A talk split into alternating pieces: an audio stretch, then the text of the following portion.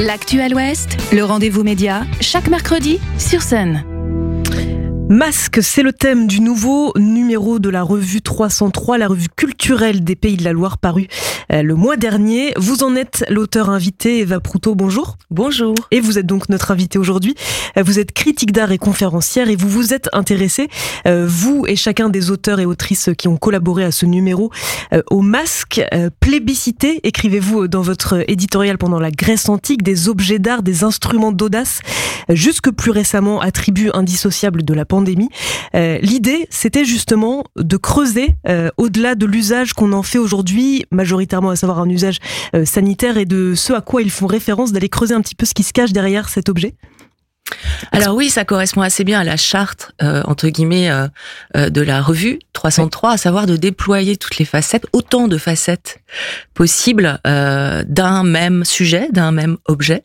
et en l'occurrence pour le masque, autant sa facette médicale, professionnelle, que sa facette festive, euh, que sa facette euh, euh, politique également, ou que sa facette peut-être un peu moins connue, comme les usages mortuaires, funéraires, que décrit l'auteur Florian Stadler. Exactement. Alors, on a des articles, effectivement, vous le mentionnez, euh, sur les masques mortuaires, sur les masques de carnaval. Euh, vous, vous y signez deux articles euh, dans ce nouveau numéro. on va y revenir. Un premier sur la maison Peignon à Nantes. Peignon, mère et fils, puis dynastie, vous dites costumière, qui perdura jusqu'à la fin des années 90, début des années 2000, on va dire. une fabrique à masques, en quelque sorte. Pourquoi est-ce que vous êtes, vous, intéressé particulièrement à cette maison Peignon? Alors, euh, c'est une histoire euh, euh, qui m'était parvenue il y a déjà une vingtaine d'années. mais cette maison Peignon, elle était très très connue à Nantes, fut un temps, pour ses costumes. mais la revue 303 avait déjà, sous la plume de Philippe Hervouette, fait un petit article sur une partie de la collection Peignon, aujourd'hui donc disséminée, qui sont ce qu'on appelle les cartonnages, des masques peints, qui sont des masques en papier mâché. Et euh, je pensais, enfin c'était un peu des rumeurs, mais que eux aussi avaient été vendus.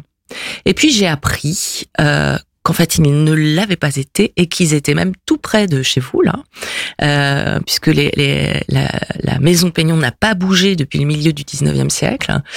J'ai rencontré bah, les héritiers de cette histoire et puis ils m'ont invité à découvrir trois pièces magnifiques, donc pleines de masques incroyablement frais d'un point de vue chromatique, très bien conservé.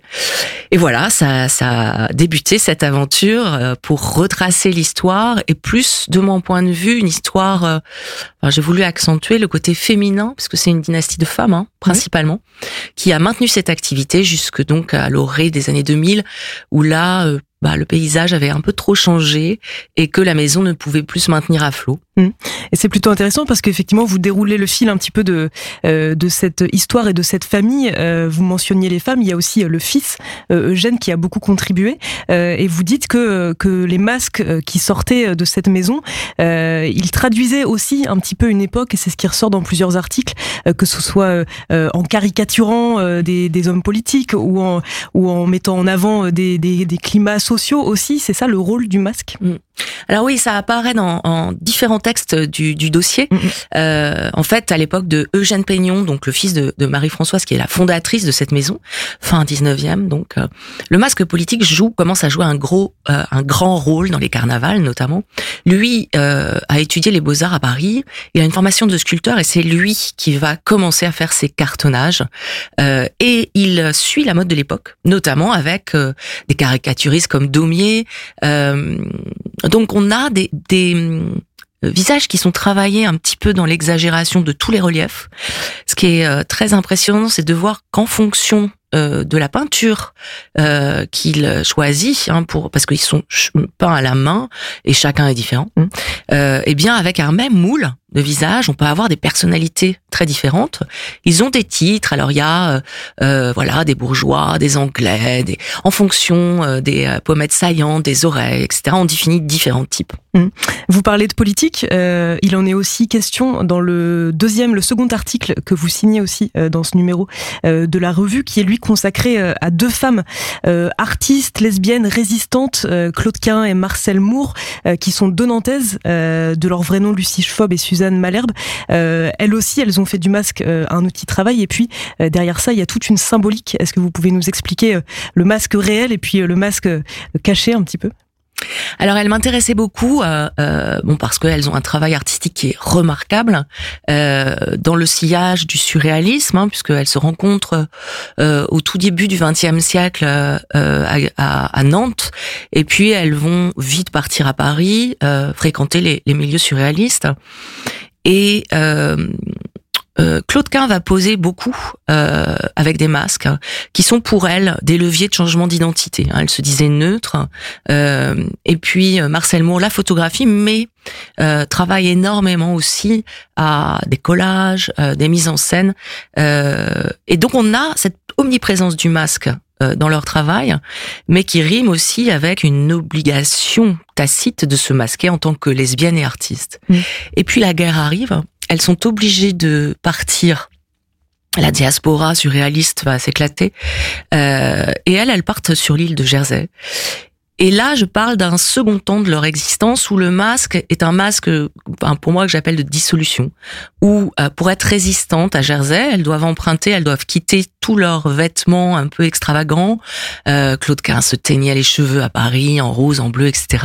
Tout ça va disparaître et elles vont se transformer en deux dames complètement incognito sur l'île de Jersey et commencer des actions qui sont pour moi des actions remarquable aussi en, termes de, créativité artistique pour résister à la présence allemande sur l'île. Mm.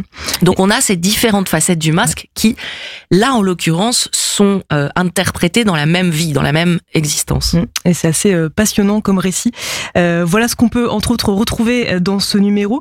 Vous le disiez, on nommait pas les fonctions médicales professionnelles aussi du masque. On peut retrouver des articles sur les travailleurs masqués, sur également les gueules cassées après la Première Guerre mondiale. Enfin, c'est foisonnant et c'est donc à retrouver dans ce nouveau numéro de la revue 303 dédié donc au masque qui est paru le mois dernier. Merci beaucoup Eva Proutot. Merci. Le rendez-vous média en podcast et en vidéo sur myson et le sonunique.com.